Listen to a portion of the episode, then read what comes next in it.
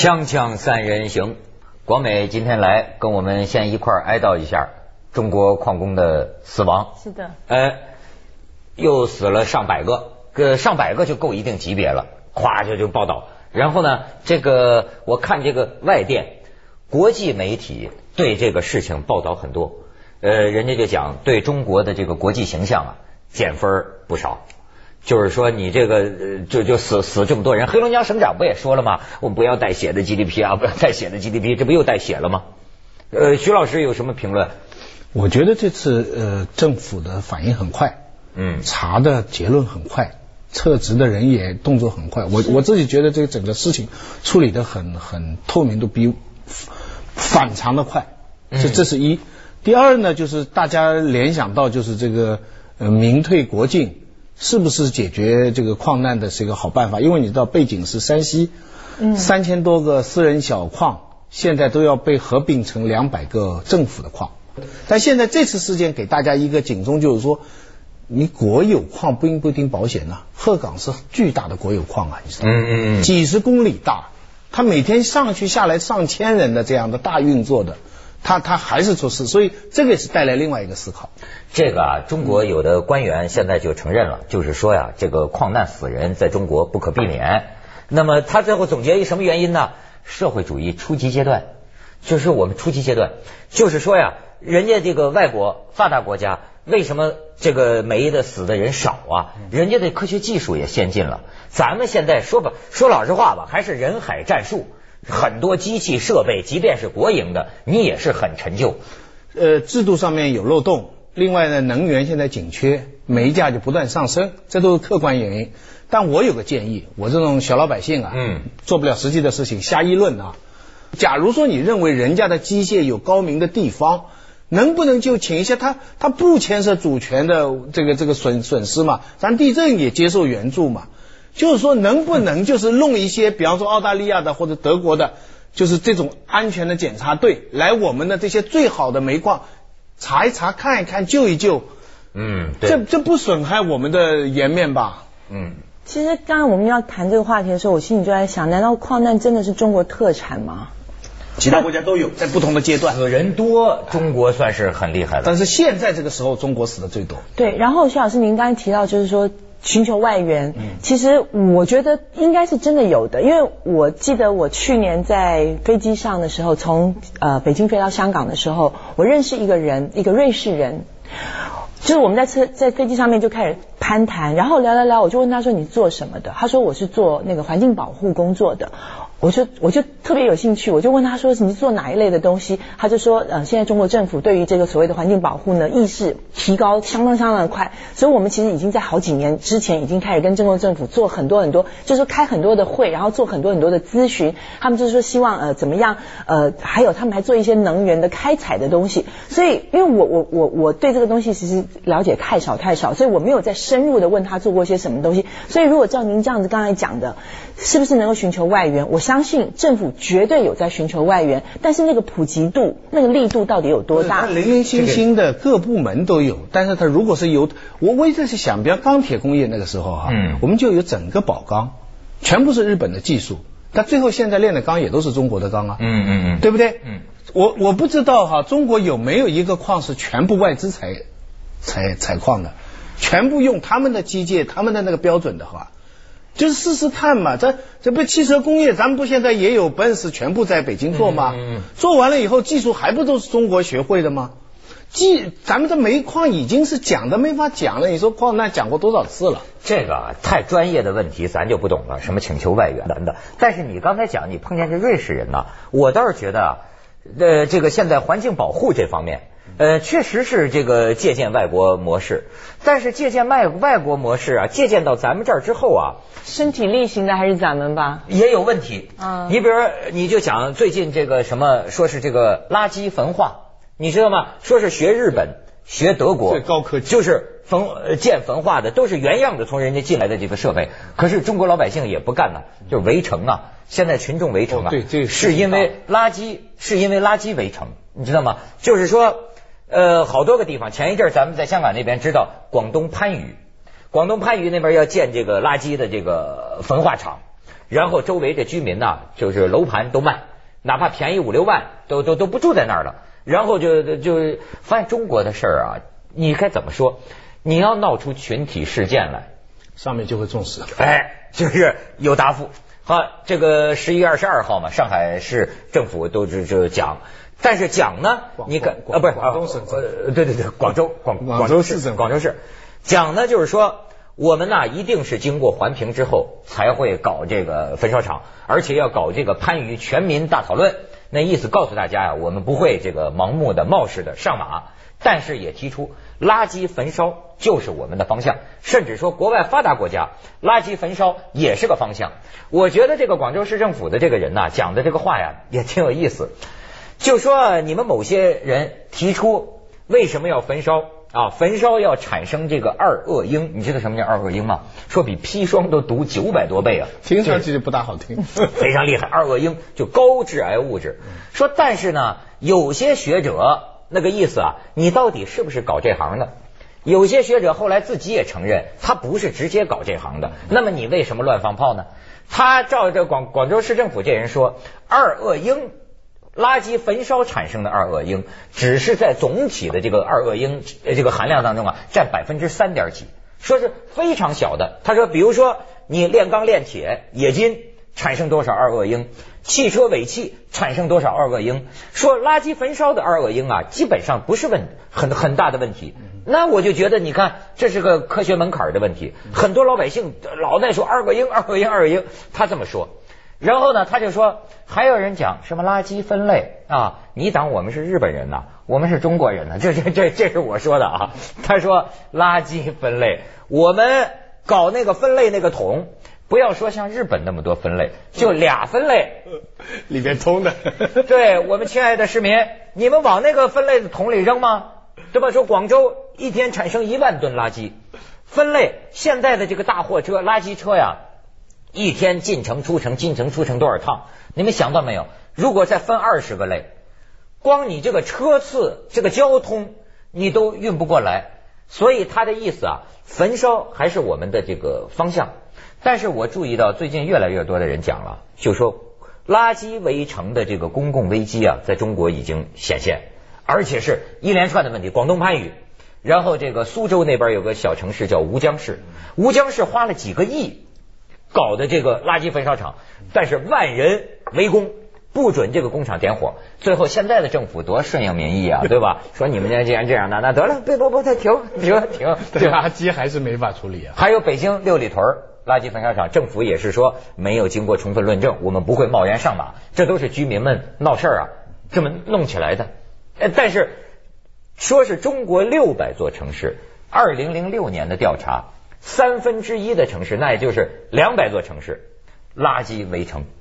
你知道什么叫垃圾围城吗？光美，就咱们都要被垃圾盖埋了。对，甭埋垃圾了，垃圾把你埋了。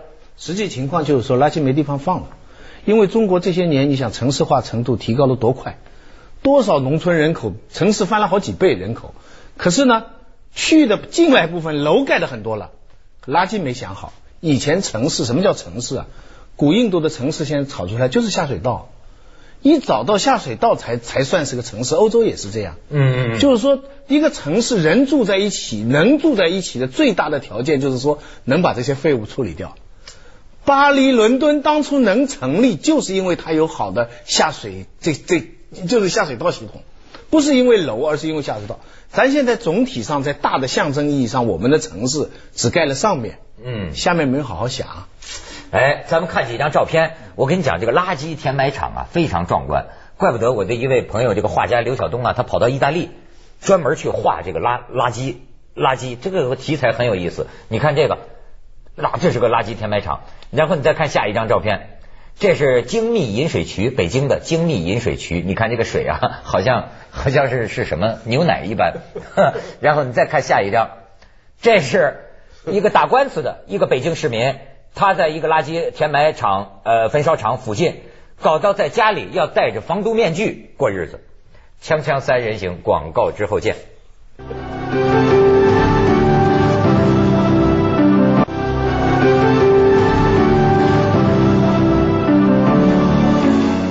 这个垃圾啊，就是我刚才说戴防毒面具的这个女女士啊，你知道能臭到一个什么程度？在中国，中国人，我跟你讲，中国的咱不要说中国了，某些中国的某些地方，我个人的感觉已经不宜人居住了，这地儿没法待了，你知道吗？就是说，他好多你想不到的那种，你比如说他们在那个垃圾焚烧厂、呃填埋场附近，咱别管什么二恶英不二恶英了，为什么居民发起散步运动？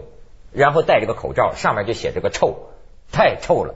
说臭到什么程度？就刚才戴防毒面具的那个女的姓赵，她有一天八月二去年八月二十一号看看奥运会闭幕式的时候，这个臭气啊，有的时候像海的那个潮汐一样，它猛然间来一阵儿，猛然间来一阵儿，是吧？他说最早呢是一个月臭臭几天，后来一个礼拜臭几天，到后来一天臭一次，到后来一天臭无数次。你知道吗？这波涛汹涌，就是他看奥运闭幕式的时候，轰一下，一股臭过来了，昏倒了，昏倒了。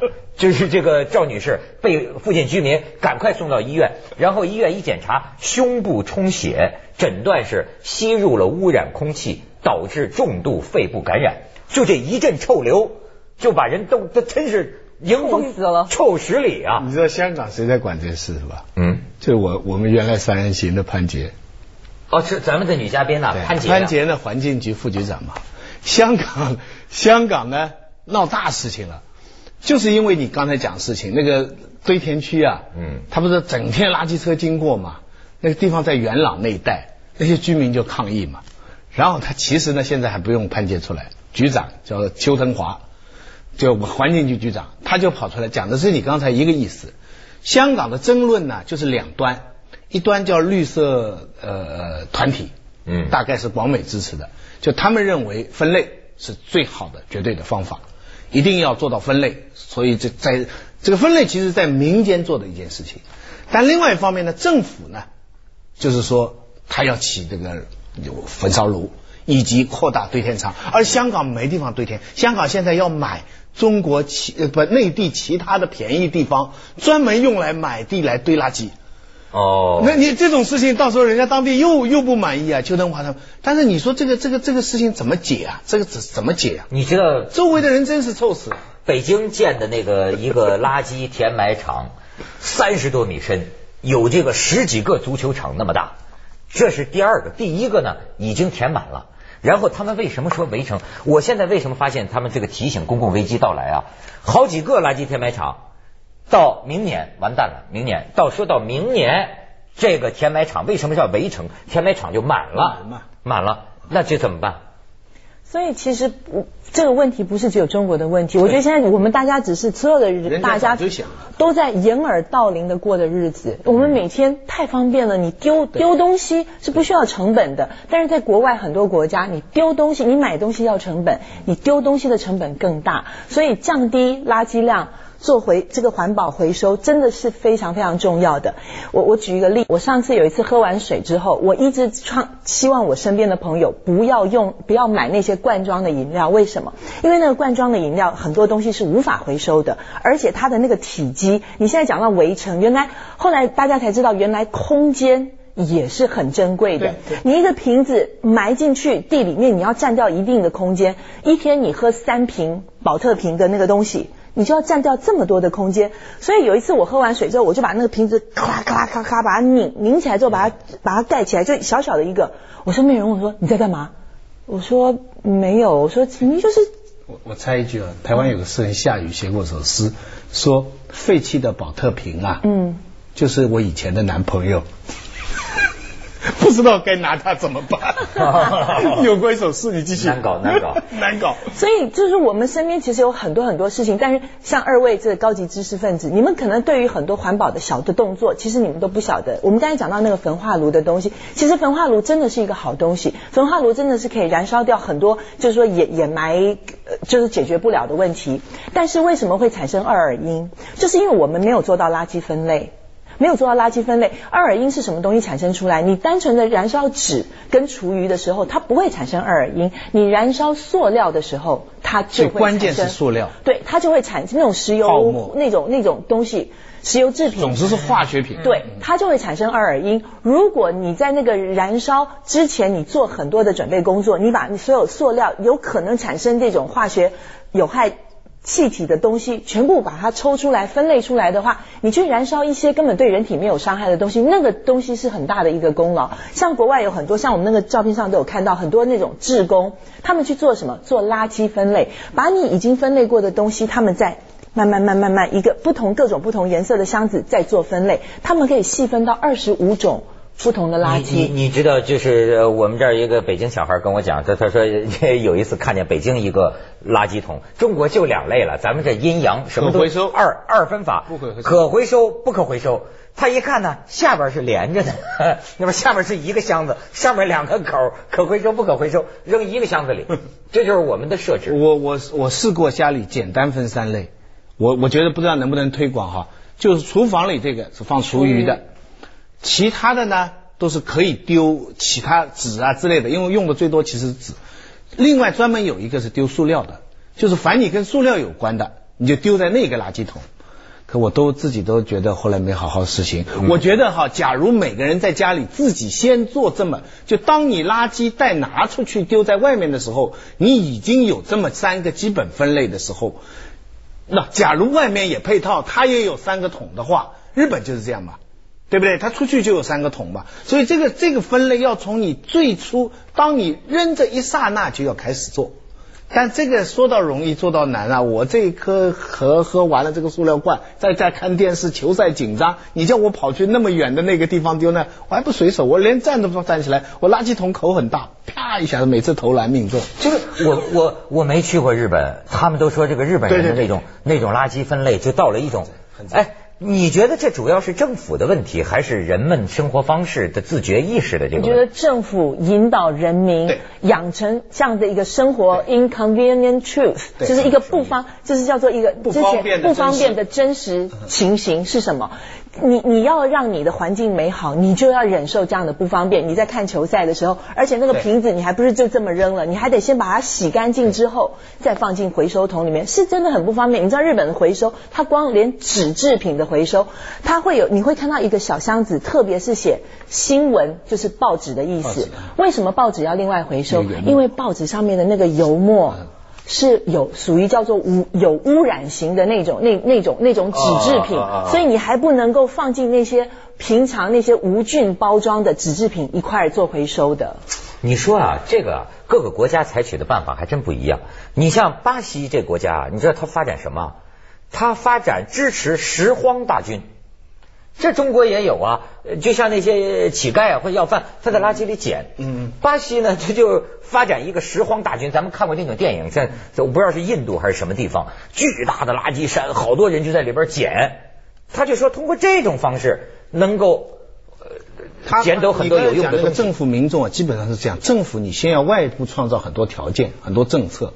你至少你让老百姓自己家里分了类，外面有地方去，是而且要相信你，你最后会去到好的地方，是会切实的减少整个社会的环境。政府要有这份相信，家里怎么做呢？他们都是从小孩开始做起，他在学校里教育到，教育到你爸爸这么一扔啊，小孩就在旁边骂你，小孩就在批评你说，哎，你不该这么扔，家里变成一个一个公共道德。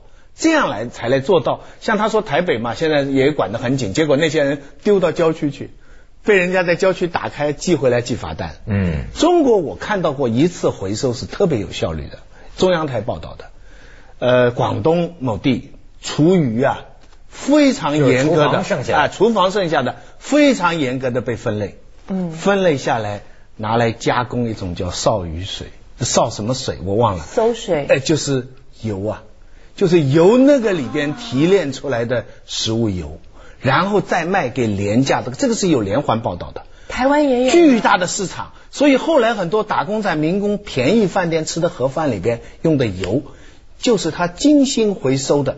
你说要把这种做假油的技术用在环保上，咱国家不就翻身了吗？但在某方面科学，你别看它土法上马，做的很科学的。哎呦，真有这样的回收的是是，台湾也有，台湾之前也是爆发，但是很多年以前的爆发就是用所谓的馊水油。对，馊水就是这个馊水油就是也去，它不就是高度分类回收再利用对吗，？去餐厅里面去你家里面收收这个馊水，收完之后他们就回去加工，然后做出来很便宜、非常便宜的食用油。哎，但是你说这是假假冒伪劣哈，但是呃，要是经过一个科研，是不是确实能做出很好的油？不，但但他们生产出来的对吃下去对人是损害极大的，很多癌的物质啊之类的这样的。哎呦，锵锵三人行，广告之后见。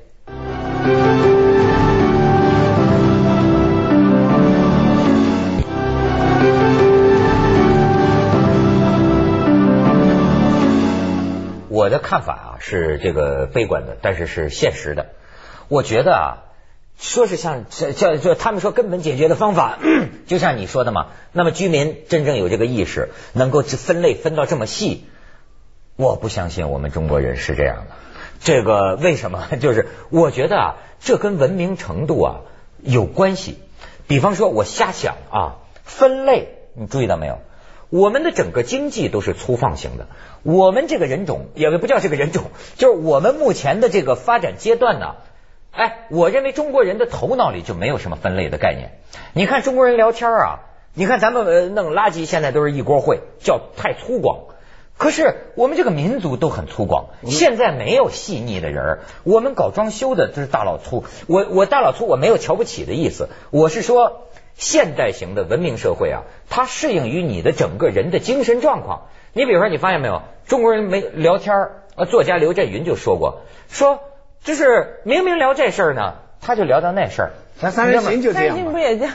最典型的中国现状啊，就你发现没有？什么叫科学思维？咱就讲这个分类，这个头脑里有了分类啊，你才能在生活里适应分类。可是我们的人的思维方式，就像你刚才吵架，很多老公就说跟这老婆哈，咱说什么问题就是什么问题。今天说做菜的问题，你怎么扯到我搞婚外恋的问题？但是你看，就我们的思维方式，因为你搞婚外恋，所以我菜做的不好。对，你看，我们是这个，我就觉得我们这个目前这个人呐，思维方式里就不太善于分类。和谐嘛，和谐就是混合嘛。我现在要求的是混合的进，分类的出。你你知道他们现在这个训练这个人交谈的技巧，这个教练干的事儿，第一是接下来为您播出走向就很多人生活的痛苦在于你不能把假问题和乙问题分开，你给它归